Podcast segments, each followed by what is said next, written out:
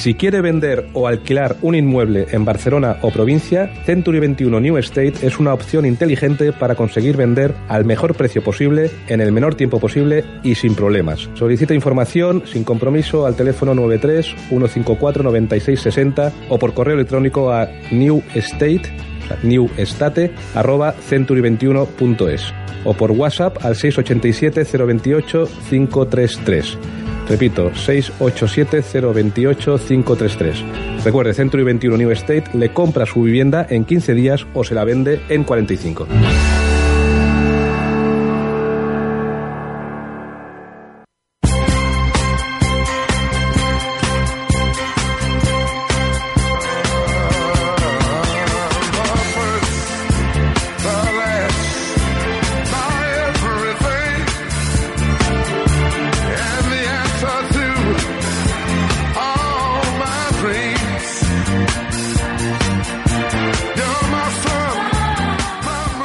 Buenos días, soy Alex Ensesa, abogado y asesor inmobiliario y empezamos una nueva edición, esta es la cuarta de nuestro programa de temas jurídico-legales, Es la Ley. Hoy tenemos eh, tres invitados que dos se repiten, es para mí un honor y un placer, eh, de Arriaga Asociados, eh, Rubén Fernández del Rincón y Albert Padilla, que ya estuvieron aquí. Muchas gracias, Rubén, Albert.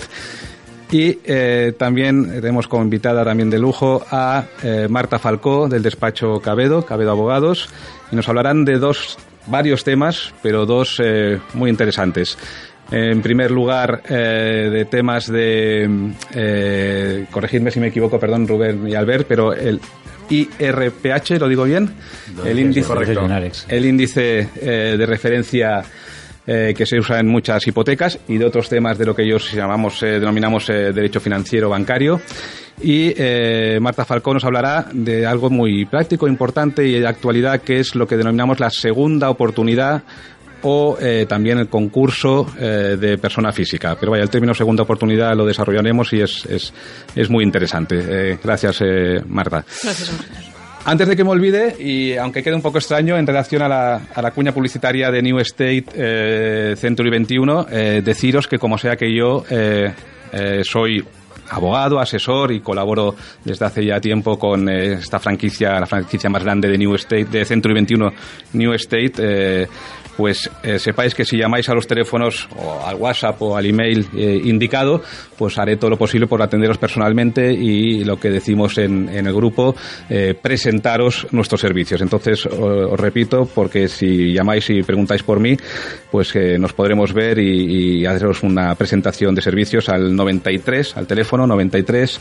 154 96 60 al WhatsApp 687 533 o eh, correo electrónico por email a New State, o sea, N e w e s t a t e New State arroba century21.es 21 con, con números eh, century21.es eh, si decís que llamáis de parte de, mía de Alex Ensesa y del programa Es la Ley de, de RKB Radio Canal Barcelona pues eh, evidentemente os atenderé personalmente y nos vemos un rato y os explico todos los servicios que podemos prestar Venga, muchas gracias. Entremos en materia con con Rubén Fernández del Rincón y Albert Padilla en relación a lo que decía de hipotecas y RPH, eh, que nos quedamos hace dos o tres semanas, o dos o tres lunes, se nos quedamos sin tiempo. ¿qué, es? ¿Qué es, por favor, eh, Rubén, Albert, qué es, cómo funciona? Eh, y corrígeme si me equivoco, una hipoteca con o IR, IRPH, índice de referencia. ¿Qué tal, Alex? Buenos días. Eh, pues un poco resumiendo lo que veníamos hablando la, hace un par de semanas que nos habíamos visto y encantadísimos de volver a formar parte de tu programa. Gracias. Eh, eh, IRPH es un índice de referencia, como puede ser el, que se viene utilizando actualmente de una manera mucho más normal, como viene a ser el Euribor. Eh, actualmente no es un índice que, que se aplique de forma habitual a las hipotecas. Sí que es cierto que hay diferentes tipos de IRPH. Hay entidades, CECA, Caixa, pero lo que vinimos a comentar el pasado programa fue que la situación peculiar que vivían eh, determinadas personas que se veían afectadas por este índice en concreto. Eh, eh, es este índice de referencia utilizado sobre todo por algunas cajas de ahorros, especialmente pues muchas de ellas, pues como por ejemplo CaixaBank, que utilizaba este, este índice de referencia cerca del 2004 o 2005. La, problemática que se encuentra la gente que se ve afectada por este índice de referencia es que actualmente tienen hipotecas que están muy por encima del valor actual de mercado de lo que sería el tipo de interés. Estamos con hipotecas que a lo mejor personas que están pagando actualmente alrededor de un 4%, que vendría a ser el que el último que se quedó vigente, que era el CECA o el, o el Cajas de Ahorro como ya comentamos, estamos pendientes de una sentencia, de una sentencia del Tribunal de Justicia de la Unión Europea, que ya dijimos que seguramente vendría con buenas noticias para, para todas las personas afectadas por, este índice de referencia eh, y que eh, pues seguramente les abrirá una puerta para poder reclamar cantidades eh, pagadas de más por la aplicación de este índice hemos de recordar que la reclamación de, un, índice de, un índice de referencia, de un tipo de interés, al final, eh, a lo que nosotros nos, nos por lo que nosotros eh, nos, nos, basamos al final para, para reclamar este tipo de interés es en la, transparencia, ¿no? En la, información dada información, al contratar o al firmar la hipoteca, por así decirlo. Exacto. La información dada por el banco o no dada. Claro, es, más que nada o la, falta de información o la insuficiencia de información trasladada por el banco a la persona cuando va a contratar su hipoteca. ¿no? Y eso es lo que nos hemos encontrado en muchos casos y sobre todo en muchas reclamaciones de derecho bancario. ¿no? Eh, prácticamente la mayor parte de ellas eh, se basan en, falta de transparencia, falta de información, eh, porque la entidad financiera no puso a disposición de las personas que firmaban en aquel momento pues toda la información lo suficientemente clara y transparente como para poder decidir pues por un tipo de interés u otro. ¿no? Al final, los, que, los que sí que están referenciados a Euribor, las personas que al final pudieron escoger o tuvieron la capacidad de escoger un índice como por ejemplo Euribor, pues se encuentran en una situación un poquito más, más favorable, sobre todo como ya comentamos en el pasado programa, porque habían, eh, bueno, sobre todo el, tipo de interés actual Euribor eh, que ha estado incluso en escenarios negativos, ¿no? En el que sí, sí, que el coste se redujo, si no entiendo bien, claro. considerablemente porque Euribor estaba bajo. Claro, claro. Entonces, para todas estas personas que actualmente pues puedan estar pagando una cuota hipotecaria muy alta por este tipo de interés que, está muy por encima de lo que es el tipo de interés actual, pues se les puede abrir una puerta muy muy clara y sobre todo pues una esperanza ¿no? para poder reclamar cantidades. Eh, con un estudio económico más o menos aproximadamente con el, con el volumen de hipotecas y sobre todo con el importe medio de hipotecas, calculamos que en recuperación de cantidades podríamos estar hablando de unos 15.000 euros aproximadamente, de media de recuperación de cantidades en casos de RPH. ¿Vale? Porque eh, en todo caso lo que pediríamos sería la nulidad y por lo tanto la nulidad de tipo de interés, y en este caso o la sustitución por Euribor y con, y, por, y, con ello con recuperación de cantidades bastante importantes. Ya te digo, alrededor de unos 15.000 euros. Vale, eh, no quería interrumpirte, pero cuando citas 15.000 euros entiendo que hablamos de aproximadamente una hipoteca, corrígeme si me equivoco, de 200, 300.000. Sí, una hipoteca de... 20, 25 años. Claro, sobre todo si, si nos planteamos en el escenario de la compra de vivienda en aquella época, ¿no? En 2004, 2000 2005, 2003. Eh, claro, el precio medio de, los, de las viviendas en aquella época, estábamos hablando de que 200.000, 300.000 euros era el precio, medio de compra, el, precio de compra medio de una vivienda en aquella época. Entonces sí, estaríamos hablando de una hipoteca de alrededor de estos importes. Y me dices que puede recuperar eh, o ahorrarse 15.000 euros de media es lo que os encontráis en la práctica día a día. Sí, sí, sí, ese sería la, el más o menos. ¿eh? A ver, habría que estudiar caso por caso, pero estamos hablando de que, claro, el cliente al final ha tenido un sobrecoste, un sobrecoste económico muy importante por aplicarse un tipo de interés que está muy por encima de lo que sería el interés actual. Entonces, este sobrecoste, evidentemente, con una sentencia favorable, se vería eh, pues, retornado a la persona que lo ha pagado de más al final. Está claro. Entonces, si la sentencia del Tribunal Europeo, que es, pregunto, es vinculante o casi vinculante para el Tribunal Español. Eh, esta sentencia que se espera del Tribunal Europeo para marzo, no sé si principios o finales de marzo. Bueno, en principio la vista es, a finales de, febrero y la fecha de sentencia puede llegar a salir seis meses después de esta, de esta vista, como máximo. Seis meses. Sí, podría llegar a... La sentencia. Sí. Ah, vale, vale. Eh, puede salir una nota de prensa en la cual se, se haga un, pequeño resumen de lo, de lo establecido en esa vista, pero eh, puede llegar a tardar ese plazo desde la vista hasta, hasta que salga la sentencia. Plazo máximo, ¿eh? igualmente, igualmente la noticia, la buena noticia la tendríamos eh, seguro antes, pero sí que es cierto que la sentencia podría salir un poquito más tarde, de máximo de seis meses. Vale, o sea que se podía empezar a preparar documentación y, y, preparar la, la, la la acción o intentar incluso no llegar al juzgado. No sé si la práctica en estas situaciones es intentar la demanda del juzgado, eh, que ya sé con los bancos en ocasiones es difícil, eh, pero eh, un calendario sería este juicio está en juicio en, en, el Tribunal Europeo en febrero, sentencia en los meses siguientes y quien tenga una hipoteca con este índice ya puede pensar en preparar la documentación y en, consultaros, por ejemplo, pues para, para, para esta... Un, punto, un punto importante, perdona Alex que te interrumpa, es que ya las, las propias entidades financieras, ya los bancos están ofreciendo acuerdos en materia de IRPH. Entonces esto también es importante el, que realmente un cliente, lo que hablábamos en, anteriores programas de la abogacía preventiva, porque aquí si, el, si el propio banco nos está, nos está realizando una propuesta sin realmente eh, que nosotros conozcamos cuál puede llegar a ser la afectación por parte de, de, este IRPH, pues a lo mejor estamos firmando un contrato que seguro va a tener una renuncia expresa de acciones y la que nos puede llegar a, a provocar problemas futuros y sin que haya un, especialista que revise si realmente ese acuerdo eh, se ajusta a derecho o no. Sí, en resumen, al final es que cuando vayas al banco, eh, todo lo que tengas que firmar, mirarlo muy mucho. Sí, sí, no, lo preventivo, lo preventivo incluye, eh, como dije yo, y aunque parecía de, de, chiste, me atrevo a decir, pero como dije yo, cuando vas a un banco a pedir una hipoteca, pues que te den la letra pequeña antes de firmar, evidentemente, que te den la letra pequeña y, como digo yo, ir a la fotocopiadora y ampliar la letra y invertir horas, aunque sea el sábado por la mañana, por decir algo, el domingo, invertir unas pocas horas en leer esa letra pequeña eh, ampliada en la fotocopiadora que digo yo, ¿no? En la copia, para ver y saber lo que firmas y preguntar y preguntar y preguntar tanto al banco como a, como a, abogados eh, por la cuestión de preventiva. O sea, evidentemente siempre, en, como digo yo, en medicina y en, en salud y en, y en, y en derecho, eh, prevenir, mejor prevenir que curar.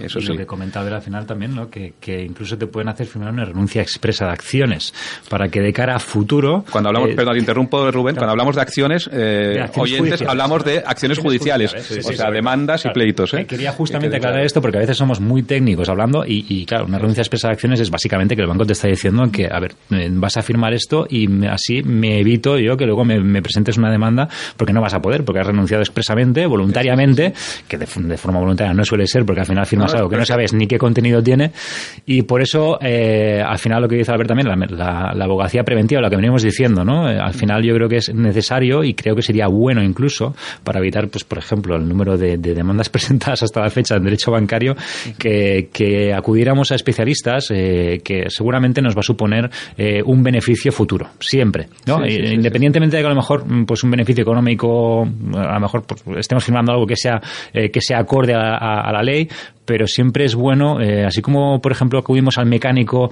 de vez en cuando para mirar los frenos del coche, etcétera, yo creo que es bueno eh, tener siempre nuestro abogado de referencia y no tener miedo a acudir al abogado. No, no, preventivo, preventivo. Eh, o sea, preventiva, correcto. la comparación de talleres mecánicos, coches y salud es, es muy clara. O sea, más vale hacerse una analítica de, coche o de cuerpo humano, como digo yo, ¿eh? de, una revisión del coche, que tener el accidente y una vez has tenido el accidente y los perjuicios, pues tener que ir al juzgado y tal. O hemos de intentar evitar los juzgados y las demandas eh, y las denuncias, pues eh, lo, máximo posible. Muy bien. Eh, por que, para acabar con la cuestión esta de la hipoteca, de este índice RPH, eh, concluyo que los bancos y sus abogados están eh, ya en los últimos años, no cansados, pero finiquitando quizás más con el tema de, hipotecas pregunto, ¿eh? Euroibor, Euribor, Euribor y, y otras eh, índices, otras hipotecas con otras cosas.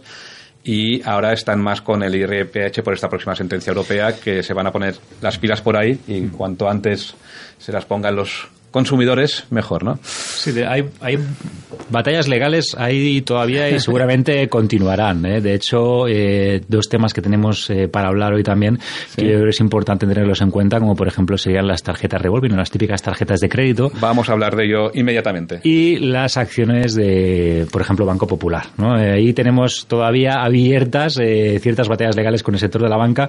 Sí que es cierto que ahora se va llevando a cabo, sobre todo por parte de Europa, ¿no? al final se van aplicando directivas y se va modificando la ley en aras a que la gente tenga eh, una información mucho más transparente y por lo tanto estas judicializaciones nos las veamos ahorradas de cara a futuro. Pero eh, tal y como va a comentar ahora nuestro compañero Albert, yo creo que eh, aún seguimos en la batalla legal, particularmente con el tema de acciones y con el tema de, de tarjetas revolving. Venga, pues eh, aprovecho para enfatizar esto de que eh, ser miembros de la Unión Europea, eh, vosotros sois jóvenes, pero yo que ya tengo una edad y recuerdo en los años 80 que no éramos a mediados, sí, pero miembros de la Unión Europea, hemos de aprovechar esta mejora esta mejora, esta sí, sí, mejora para, por ejemplo, los tribunales europeos mm, que si dictan sentencias favorables a los consumidores, pues utilizarlas incluso como carácter preventivo, ¿no? En el sentido de decir, señores bancos y financieros, ojo que el consumidor ya tiene más derechos y se los están dando eh, mediante sentencias eh, de tribunales eh, europeos. Adelante con dos estos estos dos temas, por así decirlos, ¿qué preferís? ¿Empezar por eh, tarjeta revolving o por eh, acciones eh, Banco Popular? Sí, hablaremos de, acciones de Popular de una manera muy, muy sintética y muy breve. Venga, pues empezamos con la que os, vosotros digáis. entre estas dos cuestiones que, que, que, por desgracia, tienen muchos perjudicados o hay, hay muchos, entiendo yo, perjudicados que, que aún pueden solventar con buenos abogados como vosotros estas tipo de situaciones. Pues realmente que creemos que, eh, que, al final la comercialización de, de, cualquier producto financiero, como comentábamos, tiene que ir, de, tiene que ir eh, con un buen asesoramiento detrás por parte de, la entidad financiera y eh, no sucedió esto en cuanto a la venta de acciones eh, por bueno, de acciones del Popular tanto por el propio Banco Popular como por otras entidades financieras que vendían este tipo de este tipo de productos al fin y al cabo a consumidores que volvemos a reiterar que consumidor somos todos. somos todos correcto no lo has podido definir se me han escapado estas dos palabras mirándote y escuchándote pero es que somos todos consumidores siempre decimos que al final incluidos todos los abogados y, y me atrevo a decir todos los jueces, notarios, ¿no? Todos somos consumidores, evidentemente. Pues aquí, sobre, todo, en Navidad. ¿Eh? en Navidad más. No, iba a decir sobre todo de bancos. De bancos, de bancos también. De bancos también.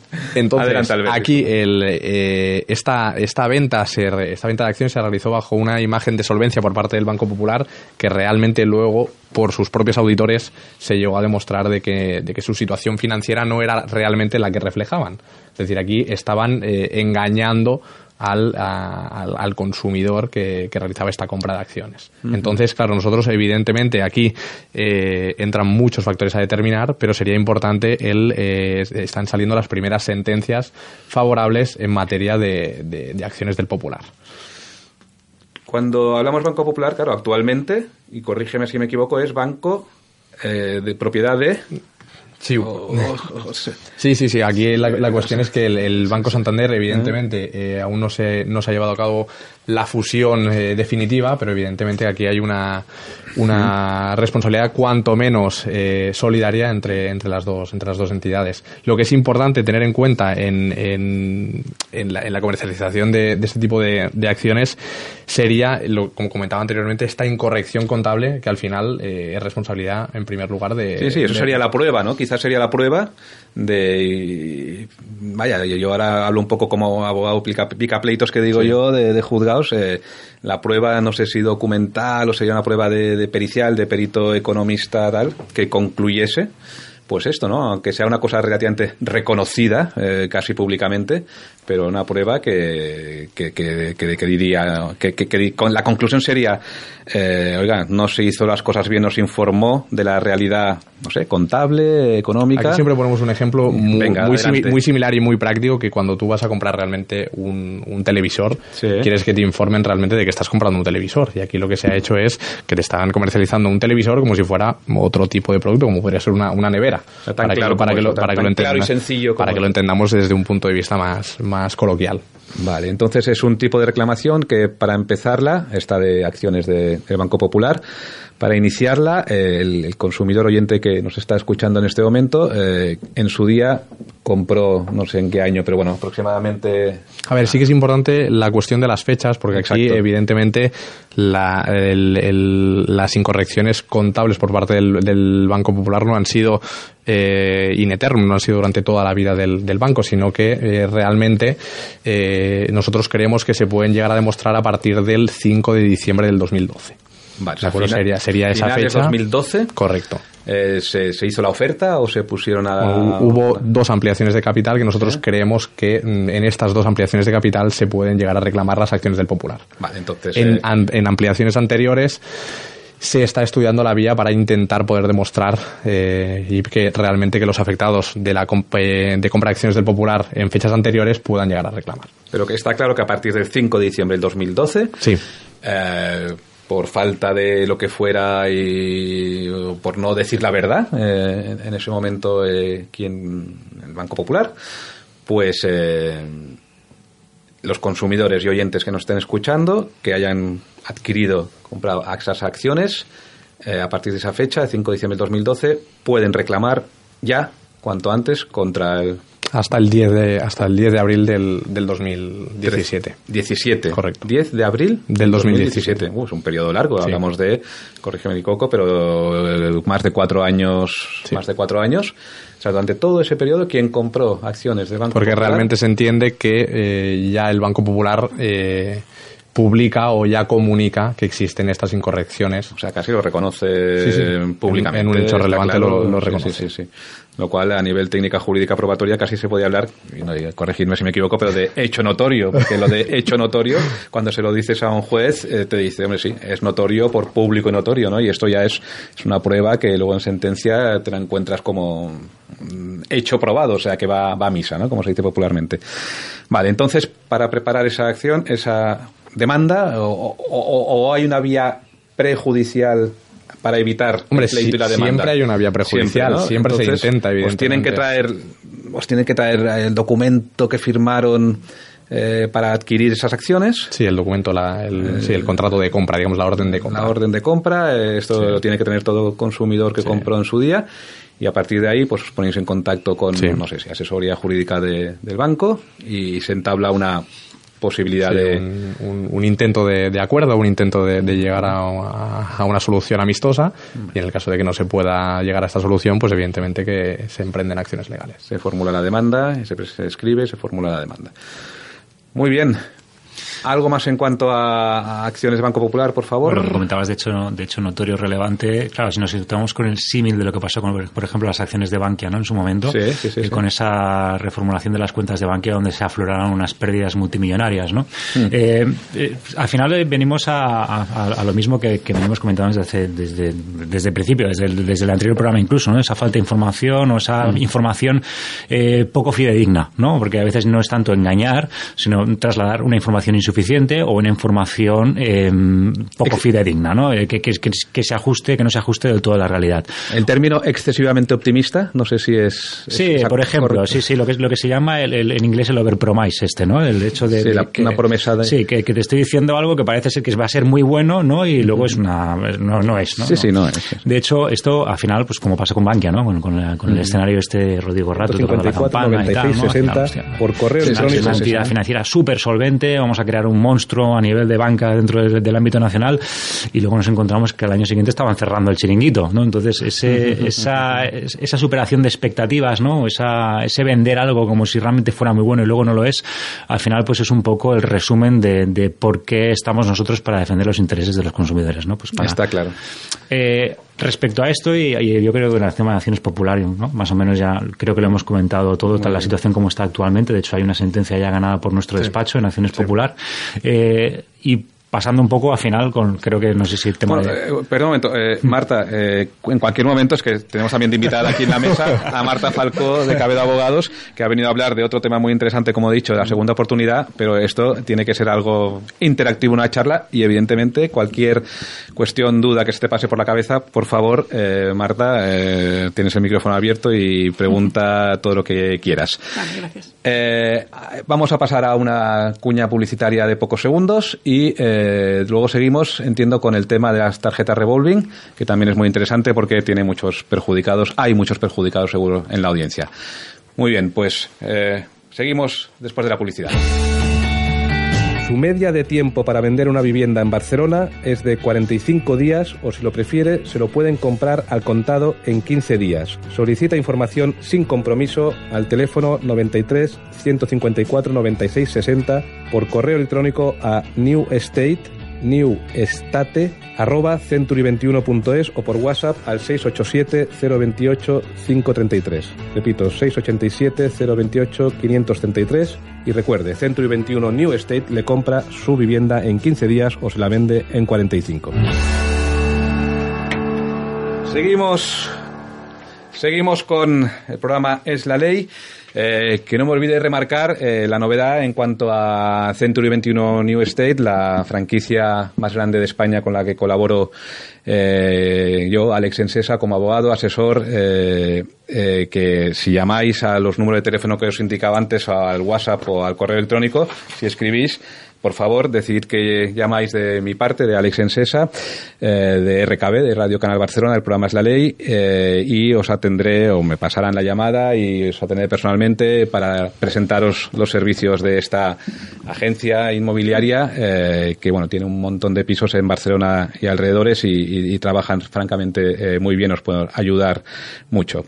sus teléfonos, como he dicho, el 93 154 96 60 el WhatsApp 687 028 533 o el correo electrónico New Estate N E W E S T A T New Estate arroba Century 21 el 21 con número punto es. Seguimos con el programa y eh, con los compañeros eh, abogados de Arriaga Asociados, eh, Rubén Fernández del Rincón y Albert Padilla y eh, podemos pasar ya al siguiente tema, a la siguiente materia que hablábamos de las tarjetas revolving. Bueno, eh, entre abogados nos puede sonar lo de revolving, pero por favor, en palabras llanas, eh, ¿qué son? O, en fin, son las tarjetas más habituales, por favor, eh, Rubén, Albert. Eh, ahora mismo, del volumen global de tarjetas que circulan eh, en territorio nacional, entendemos que incluso puede ser que aproximadamente un 20%, de un 20 a un 30%, ellas sean susceptibles de ser tarjetas revolving.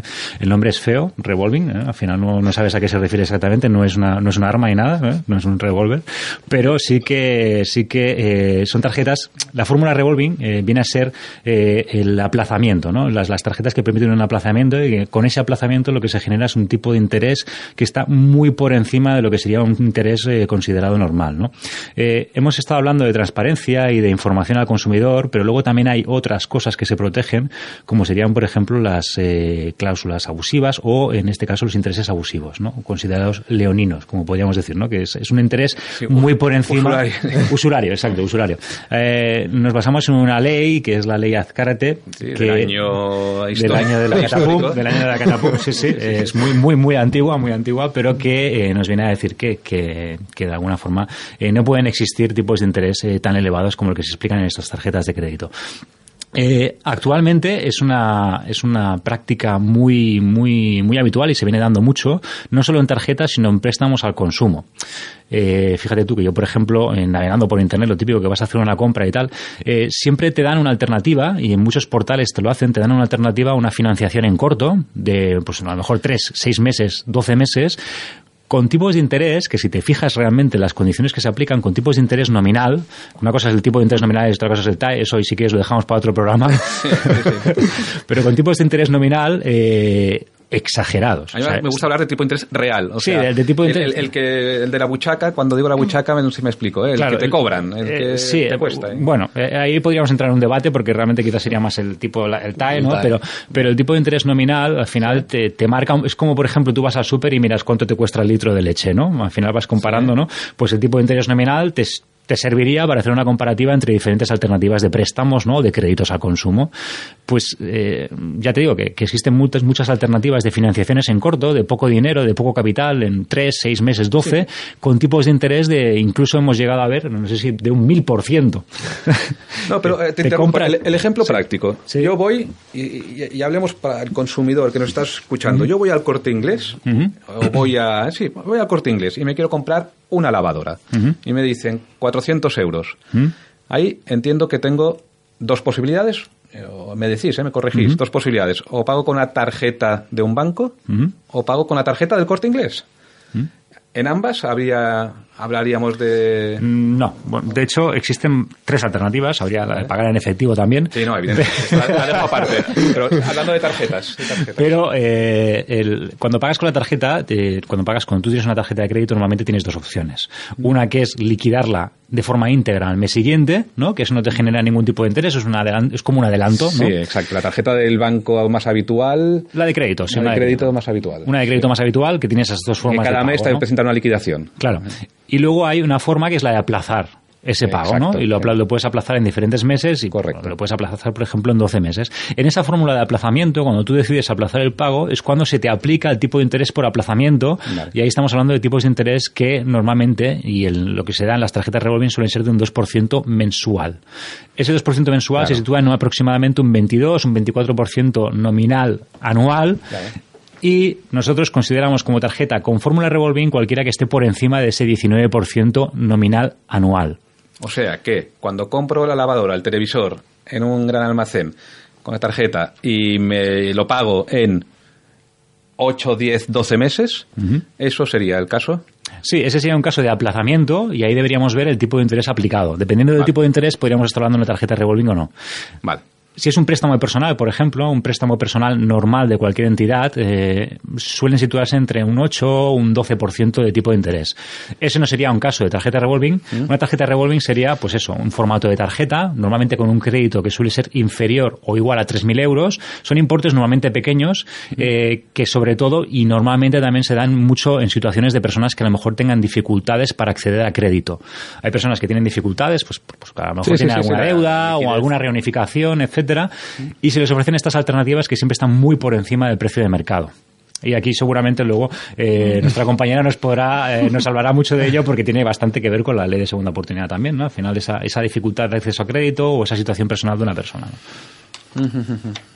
Muy bien. Eh, y entonces la reclamación, bueno, es similar a lo anterior en el sentido de que os viene el cliente, el consumidor, os viene con no sé, con, con, un listado de movimientos con su tarjeta, eh, no sé, que ha pagado en los últimos meses pues 3.000 o 5.000 euros. Y a partir de ahí, eh, si se ha pasado del tipo de interés, la entidad bancaria financiera, pues reclamáis bueno, son cantidades relativamente pequeñas, pero que sumando, sumando, iba a decir de mil en mil, es así, ¿no? El funcionamiento de reclamar. Bueno, sí. Eh, de hecho, hay personas que, que, se encuentran con que han pagado bastante más de lo que han dispuesto al final. Eh, sí, la operativa normal, si alguien, si alguien quiere reclamar eh, esta situación, al final nos vamos a encontrar con personas que evidentemente están pagando y están en una rueda de pagos que no pueden salir. y, bueno, la documentación que deberían tener es básicamente el contrato de tarjeta, el extracto de la tarjeta, el extracto de los últimos seis meses, por ejemplo. Eh, y, poca cosa más. Nosotros iniciaríamos una reclamación extrajudicial de inicio con el banco. Eh, de hecho, ya tenemos alguna resolución positiva en acuerdo extrajudicial. Y luego, pues evidentemente, si el banco no hay una respuesta positiva, pues pasaríamos a, presentar la demanda. Aprovechando lo que, lo que dice Rubén, eh, bueno, justamente, mm, no sé si hace una semana o dos, tuvimos un caso concreto que, venía un cliente al, despacho que, bueno, que le, exigían una deuda vinculada a una, una tarjeta de este, de este tipo, de unos 12.000 euros aproximadamente. Es una cantidad. Y le exigía la deuda, es decir, el cliente por una situación, por una situación financiera complicada mm, no pudo afrontar el pago de esta tarjeta y el cliente lo que quería era una subsanación de esta deuda, es decir, el no, el no pagar o el reducir esta deuda y no únicamente hemos podido conseguir que no pague esta deuda, sino que lo que, lo que eh, la entidad financiera le ha retornado dinero como consecuencia de esta, de esta tarjeta por perjuicio, por interés. Entonces, al cliente, evidentemente, pues que eh, le subsana dos problemas: el hecho de la deuda que tiene y además mm, le supone una recuperación económica. O sea, ya hay sentencias que vienen a decir que ha habido un, abuso o un exceso. Aquí hay una sentencia del Supremo importantísima y luego, evidentemente, las entidades financieras o, estas, estas empresas que, que, se, que se dedican a la comercialización de este tipo de tarjetas lo que están haciendo es ofrecer acuerdos ahora mismo. Claro, es que no son solo bancos, si lo entiendo bien. Son entidades financieras menos conocidas que los bancos, digamos, que todos conocemos, pero que No vamos a poner nombres, pero en, los centros comerciales eh, muchas veces nos encontramos unos stands en los que hay eh, este tipo de empresas que comercializan estas tarjetas y este sería el ejemplo principal de tarjeta revolving o de tarjeta de crédito con intereses abusivos. O sea, perdona, el, acuerdo con, perdona, ¿eh? Sí, Marta, por favor. Eh, el acuerdo que llegáis con los bancos en este sentido es eh, rebajar la deuda. hay que hay diferentes diferentes escenarios en las tarjetas revolving. Aquí entraríamos a tendríamos que ver si lo pagado es superior a lo que ha pedido el cliente. Entraríamos aquí en en, eh, bueno, detalle, en detalle y yo, yo, creo que pero habría que ver si lo pagado es superior a lo que ha dispuesto el cliente o es inferior. Entonces dependiendo de este de este punto que es fundamental eh, la reclamación iría por una, por una vía o por otra. O sea, se negocia el exceso. Sí, porque se declararía la nulidad total del, del préstamo, entonces tendría que ser el, importe eh, eh, pagado más que lo dispuesto. y, se, y, se, y te devolverían lo, lo que has pagado de más, más evidentemente los intereses.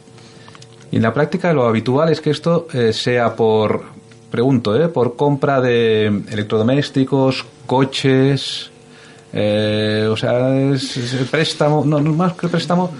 es, que es, lo que te digo. Es, eh, o acumulación, ¿no? O varias cosas. Mm. Los, importes, los importes de estas tarjetas, o el dispuesto de estas tarjetas, suele ser un máximo de 6.000 euros, normalmente.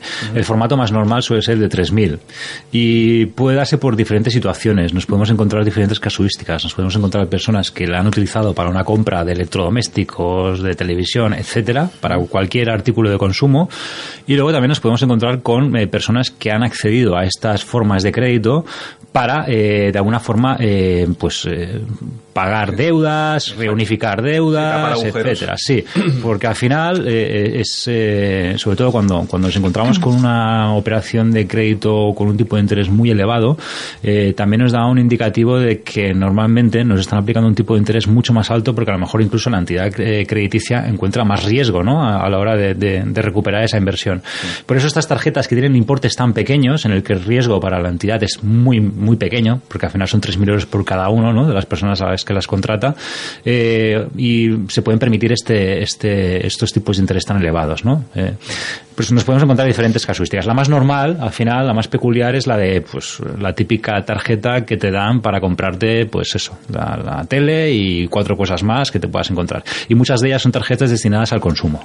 Vale, pero lo importante es que ya hay jurisprudencia, hay sentencias del Tribunal Supremo y tal que dan la razón al, consumidor, ¿eh? al comprador, deudor consumidor eh, en este tipo de, operaciones, tarjetas. Sí. Muy bien, pues cambiamos, eh, cambiamos ya de, tema y entramos de lleno con Marta Falcó, abogada de Cabedo, del despacho Cabedo Abogados, con el tema de la segunda oportunidad, concurso de persona física. Y ahora empezaremos para aclarar estos términos, pero mm. eh, yo remarcaré, y, lo hemos hablado con Marta antes de empezar el programa, antes de entrar en directo, este tema, este, este, este término de segunda oportunidad. Muy importante, abarca mucho. O sea, en la vida, en todos los ámbitos, y en el jurídico legal y en el económico, pues evidentemente, salud, como digo, en todos los ámbitos en la vida, una segunda oportunidad es algo muy, muy, muy importante, muy no sé si decir agradecido, pero que se tiene que valorar siempre que todos podemos y debemos tener una segunda oportunidad. Entonces, hmm. por favor, Marta, podemos hablar de eh, requisitos para empezar o, de qué es un esta, esta más que normativa, esta práctica, esta segunda oportunidad o concurso de persona física, y cuando hablo de persona física, no empresa clásica, sociedad, por favor, Marta. Exacto. Sí, sí, yo lo que quería remarcar, y porque seguramente el oyente habrá oído hablar mucho de pues, concurso de acreedores eh, y la ley de la segunda oportunidad, entonces eh, hacer esa diferenciación un poquito para de cara a, pues, a esclarecer un poco conceptos, ¿no? Y eh, intentar un poco explicar en qué consiste y, y, qué es, ¿no? Por entonces, eh, lo que diría primero es el, el concurso de acreedores se puede diferenciar entre concurso de acreedores de persona jurídica, es decir, de la sociedad, lo que sería la anterior suspensión de pagos. De empresa. De empresa, una SL, una, una SA, eh, que, que es una solución eh, a una situación económica complicada en la que está atravesando una, una cualquier eh, cualquier sociedad, ¿vale? Que puede ser eh, tanto actual, es decir, eh, empresas que actualmente ya no pueden pagar sus deudas, es decir, de trabajadores, proveedores, administraciones públicas o empresas. Perdona, administraciones públicas, lo clásico es seguridad social. Seguridad social y Hacienda, perdona, sí. Sí, sí. Ah, o de forma, pues un poco con lo que decían eh, los compañeros, ¿no? De forma eh, preventiva, ¿no? Es decir, que. Eh, Te lo ves empresarios, Exacto, empresarios que, en un, que ven que en un futuro no muy lejano, pues no podrán atender a estos pagos, ¿no? Esto sería el concurso de persona jurídica, empresa, SL, SA. ¿vale? Habitual, sí.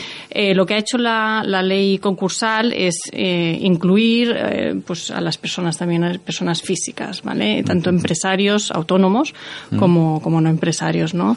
Eh, estas personas que, mm, pues, también derivado de, de estas tarjetas que comentaban anteriormente o microcréditos, es decir, créditos de consumo también fáciles de, de obtener como son, serían, eh, bueno... No, sí, las personas que se, endeudan demasiado. Sí, sí. Eh, no, no, estoy pensando el quien tiene, perdona, eh, pero quien tiene una tienda hmm. o, que ha llegado a tener, tiene dos tiendas en Barcelona, en la ciudad, hmm. y por lo que sea, pues entre la compra de instalaciones, la compra de la caja registradora, la compra de, género, en fin, hmm, por proveedores y todo, pues se han endeudado demasiado, ¿no? Exacto, es Lo que en catalán decíamos el boutique, para entendernos, el boutique que está todo el día en su tienda y, le van mal las cosas, o le han ido mal, ¿eh? desgraciadamente. Perdón, que te he interrumpido. Adelante. Sí, sí, sí, no, no. Entonces, eh, lo que decía, ¿no? Que la ley, eh, la ley concursa lo que ha hecho es incluir a estas personas con la ley de segunda oportunidad, lo que, lo que llamamos ley de segunda oportunidad, ¿no?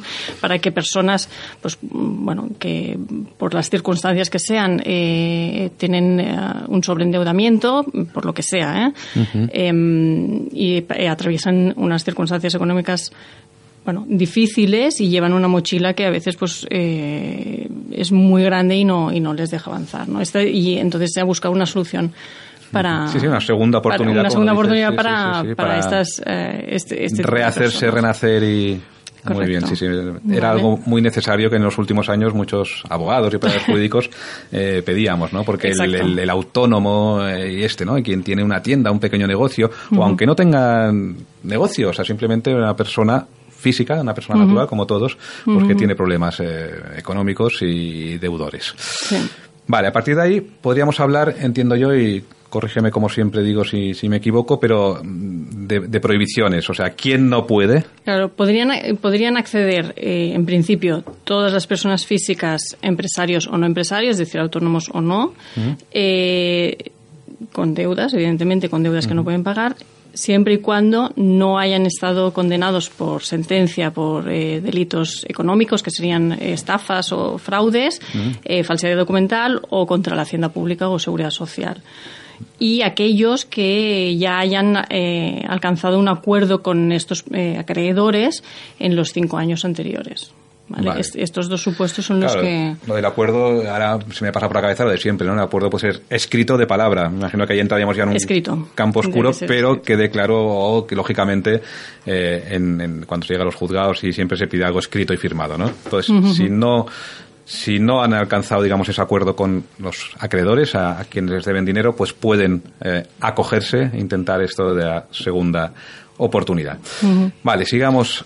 Entonces, eh, como siempre, eh, ahí eh, intentamos evitar los juzgados, como digo yo siempre. Sí. Eh, aunque yo me haya pasado muchos años por juzgados de picapleitos, como digo, por toda España, pero hay que intentar evitar juzgados. y, y, ahí entiendo yo una, una primera fase eh, pre o extrajudicial. Por exactamente. Favor, es, eh, es una primera fase que es necesaria antes de la judicial. Es decir, si bien en los concursos de sociedades sí que eh, la vía, la primera vía, como si dijéramos, es acudir al juzgado, mm. en los casos de persona física, primero eh, y necesariamente se tiene que pasar por un por una, la vía, la fase extrajudicial o prejudicial y para intentar precisamente llegar a un acuerdo con aquellas personas a las que les debes dinero y de no llegar a ningún acuerdo, entonces es cuando se pasa a la siguiente fase, que sería la fase eh, judicial.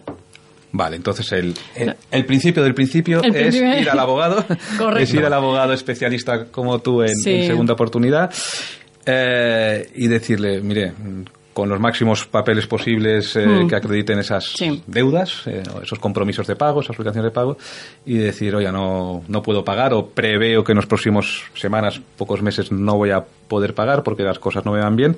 A partir de ahí eh, se nombra ¿Cómo se pone en marcha? Sí, lo, primero, y como, como, bien dices, es recopilar toda la documentación o la máxima documentación de la que disponga esa persona. Eh, y acudir al, abogado para asesorarse si puede acogerse, si no puede acogerse. Em, el abogado lo que hará es, bueno, estudiar su caso y si se puede acoger, lo que, eh, lo que hace es preparar eh, lo que se llama la solicitud de acuerdo extrajudicial de pagos. Esta solicitud se tramita en el notario. ¿vale? El notario lo que hace es ah, levantar un acta ¿vale? y nombrar un mediador, mediadora concursal. Vale, esto es un término importante. Mediadora o mediador concursal. Eh, la práctica me dice, y ya me lo has comentado antes, Marta, que es un término importante porque eh, es quien recopila, analiza también. Bueno, es quien, es quien eh, le acompañará a esta persona, le acompañará durante toda la vida del procedimiento, ya sea extrajudicial o ya sea extrajudicial y judicial. ¿Vale? Es decir, hasta, hasta el fin del, del procedimiento esta persona va a ser, mm. eh, bueno, quien va a fiscalizar, a, a controlar. sí, a controlarle, le intervendrá sus cuentas, mm. sus cuentas bancarias y le hará, y él es quien se encargará de hacer los pagos, los pagos eh, habituales, no los pagos de las deudas, sino los pagos, eh, pues como pueden ser el alquiler, los suministros, la pensión alimenticia si está separado y tiene que pasar una pensión y luego le fijará, y esto es importante, mm, le fijará una pensión también a él, una pensión alimenticia que se llama, eh, en función de sus ingresos y sus gastos, que es con la que tendrá que vivir durante todo, toda la vida eh, de este procedimiento. Y a esta mediadora, mediadora o mediador concursal, he entendido que lo nombra el notario como primer trámite. El notario entiendo que tiene un listado eh, de economistas abogados? Sí, hay un listado confeccionado eh, por los eh, colegios de economistas y abogados y que se proporciona a los notarios. Entonces los notarios, bueno, simplemente se van al, listado y, lo, nombran. Quien tiene que aceptar el cargo, evidentemente. Y una vez aceptado el cargo, pues bueno, se, se ponen en contacto con pues con el abogado, normalmente con el abogado que ha tramitado la solicitud y para una primera reunión y bueno para recabar un poquito eh, información sobre, sobre las deudas y, y, este, y empezar ya de, de, hecho empezar el, procedimiento. Vale, entonces eh, me puedo imaginar que con eh, esta mediadora o mediador concursal y o un poco lo que pregunto el abogado del, del concursado del, del deudor de la deudora se ponen en contacto con los acreedores, con los acreedores. con sus abogados, sus representantes, eh, y estos acreedores tanto pueden ser públicos como privados, en el sentido que pueden ser seguridad social, hacienda, eh, proveedores. Eh, en fin, presta, prestamistas, bancos, bancos, evidentemente, bancos. Bancos muchos, eh, y cuando hablamos también de tarjetas, pues eh, si es, por ejemplo, el corte inglés, siempre hay un, un departamento jurídico. Especializado y acostumbrado a. Exactamente. De hecho, en la, en la documentación que el abogado tiene que preparar, se hace un listado de las deudas y de los, y de los acreedores, evidentemente, y con el contacto de, de cada uno de los acreedores, si se tiene. A veces no se tiene pero si se tiene, eh, le facilita al mediador concursal eh, su labor. Venga, sigamos adelante. Y una previsión de ingresos, gastos, eh, de pagos y cobros. Esto, claro, ya es artesanía en el sentido. Bueno, entonces la primera fase, que es la extrajudicial, lo que hace el mediador concursal una vez una vez recabada eh, toda la información, eh, lo que eh, hace es un, lo que se llama un plan de pagos, vale. Y es lo que se le presenta a, a, los acreedores para que lo acepten o no. Este plan de, pagos establece eh, unas quitas, es decir, una, una, rebaja en la deuda, que puede ser, uh -huh. bueno, 80, 90, 70% de la deuda, y unas esperas, que es, eh, es un, aplazamiento, como si dijéramos, del pago de este pues 30%, 20%, o, lo que se establezca. Y esto se le presenta a los acreedores y ellos tienen la posibilidad de aceptarlo o no aceptarlo. Eh, es como una votación, mm, como en el concurso de empresa de persona jurídica, que se hace una mm, especie de votación con. Esto, como se presenta directamente a cada uno de los acreedores mediante correo electrónico, es bien correo electrónico eh, contesta a cada uno de los acreedores de, de quien eh, se les debe dinero. Mm o bien eh, presencialmente en, la, en lo que se llama la reunión de acreedores. Vale. Entonces, eh, si se llega, si en esta reunión de acreedores, tanto con eh, con lo que se ha recabado eh, vía correo electrónico o presencialmente por ellos, normalmente, también te digo, normalmente mm, nadie va a la Junta de Acreedores. La práctica dice. A la práctica nunca. Vamos, nosotros no nos hemos No, pero lo importante es que haya comunicación, aunque no presencial. Exacto, pero sí quien tiene necesariamente que acudir es el deudor a la de Acreedores porque se levanta. Claro, la mediadora o el mediador. Bueno, se hace en, el, en el despacho del mediador o mediadora concursal. Oye, como siempre, casi siempre se nos está echando el tiempo encima. Marta, te pido disculpas si te invito para, para otro día. Eh, siempre se nos come el tiempo. Es que es muy interesante también los temas que hemos hablado antes con los compañeros de, de Arriaga Asociados, de tarjeta revolving y acciones del Banco Popular y hipotecas y, RPH. Mm. Pero esta es la segunda oportunidad. También es muy interesante, muy práctico para la mayoría de oyentes. Eh, y además decir que, claro, el objetivo es una exoneración o perdón o liberación de las deudas. Eh, ese es el objetivo final, con lo cual eh, no tenemos tiempo hoy, pero te invito otro día pues para seguir hablando, porque por ejemplo también el tema de avalistas, ¿no? Avalistas. Exacto, sí, bueno, hay muchos eh, temas que, que se Hay muchos temas que nos han quedado al tintero, la, la duración y, en fin, tú que tienes práctica en, estos temas de segunda oportunidad, estas situaciones, pues te pido disculpas, pero te invito para cuando los próximos lunes, cuando te vaya bien y mejor, seguimos hablando. Vale, eh, pues como siempre, se nos acaba el tiempo. Muchas gracias a, todos, a los invitados, a eh, Rubén Fernández del Rincón, de Arriaga Asociados, a Albert Padilla, a, también de Arriaga Asociados, a Marta Falcó, de Cabedo Abogados. Eh, y a los oyentes, siempre muy agradecido. Hasta el próximo lunes. Buenos días.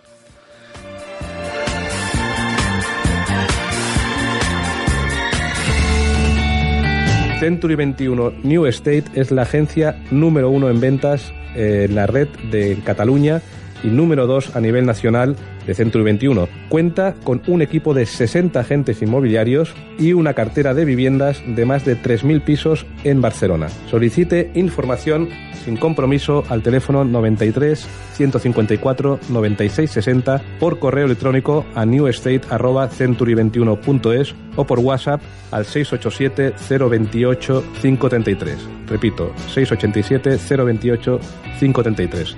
Y recuerde, Century 21 New Estate le compra su vivienda en 15 días o se la vende en 45.